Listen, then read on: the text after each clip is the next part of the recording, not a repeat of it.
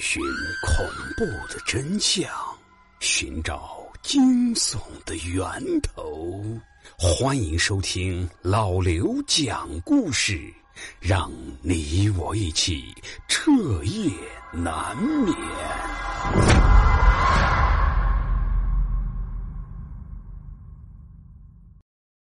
大家好，有喜欢这个体育电竞的朋友啊，可以加一下李老师的微信，他们有专业的赛事团队，可以相互交流。微信号是三二五幺六九八七九。深夜买官人下集。天亮了，陈伯先是去了一趟钱庄。把二十两的银锭子兑换成了碎银，然后匆匆赶去集市上招募了两个抬棺材的帮工。他是在一堆等着接活的人群中雇了两个身强力壮的帮工，一个眉毛上有片疤，自称是汪虎；另一个与他同村的詹青也姓汪，叫汪平。陈伯不深究两个雇工的名字是真是假。只是搬运一口棺材为买主送货上门而已，活干完了，从陈伯这里领走一吊铜钱，各走各的路。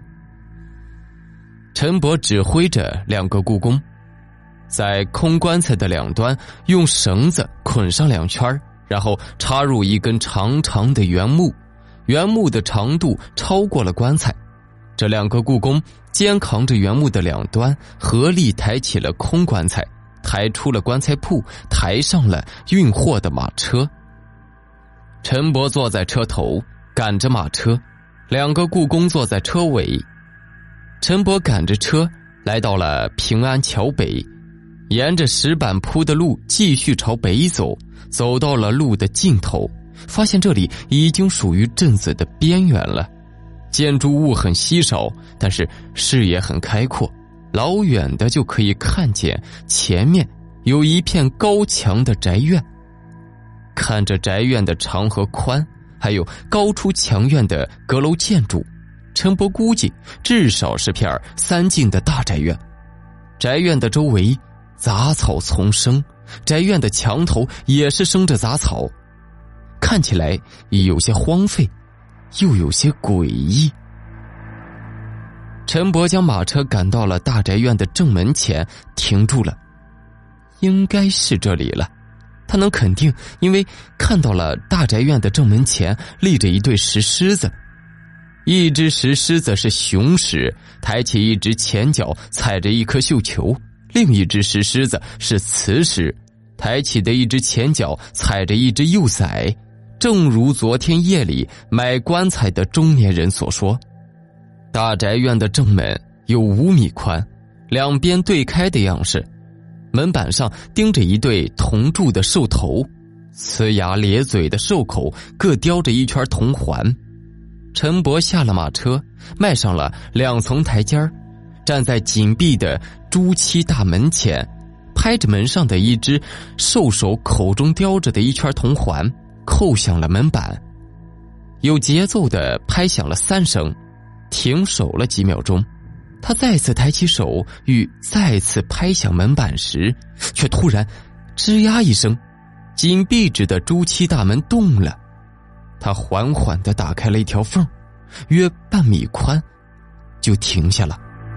陈伯缩回手，对着门缝说：“呃，我是来送货的，按照昨天夜里的约定，今天上午送货来这里。”他不说送的是棺材，说送货是考虑到送棺材这话不吉利。一般啊，活着的人是非常忌讳的。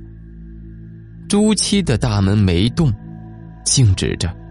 打开的半米宽的门缝内也没有露出人脸。陈伯在门缝前是晃着脑袋，变换着视线的角度，透过门缝看向大宅院的里面。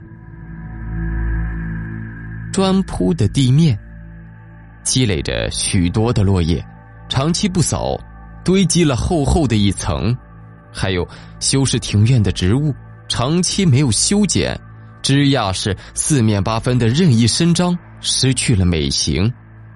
屋子的门窗是紧闭，有部分纸糊的门窗纸已经破了，呈现出黑色的窟窿，是长期不维护修补了。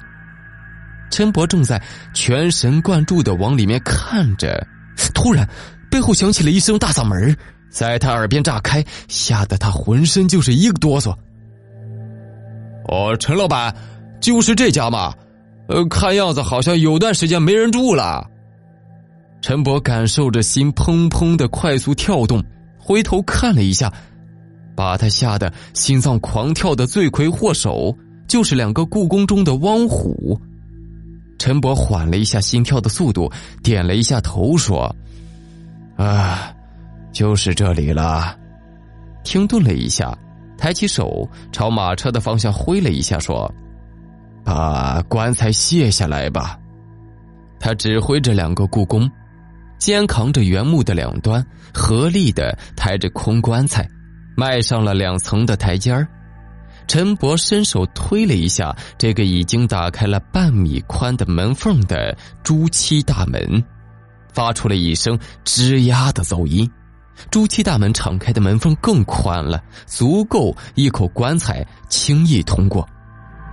我陈老板，呃，棺材搁在哪儿啊？汪虎又开口问了，但是却把陈伯给问住了。他脚踩着地上积累很长时间的厚厚的、软软的落叶，朝院子里面多走了几步，转着身体转了一圈环顾了一遍四周。呃，就放这儿吧。陈伯手指着朱漆大门旁边通向别院的一条长廊，有盖瓦的顶。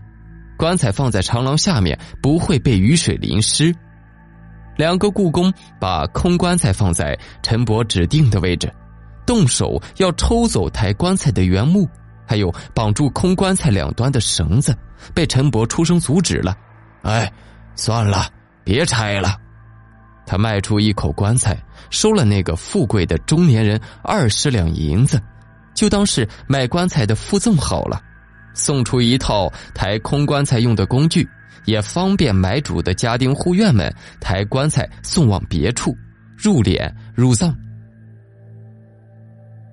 三个人从朱漆的大门内鱼贯走出来，走下了两层台阶儿。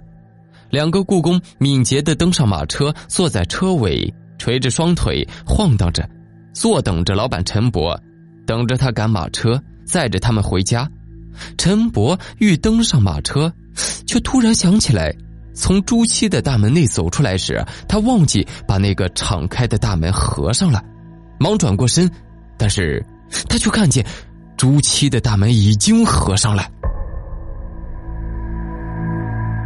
整个过程是悄然无声，陈伯瞬间被惊出了一身的冷汗，回到家中立刻就大病了一场。故事呢，到这里也就结束了。这就是由一件真实事例改编而来的恐怖故事。深夜买官，他不是人。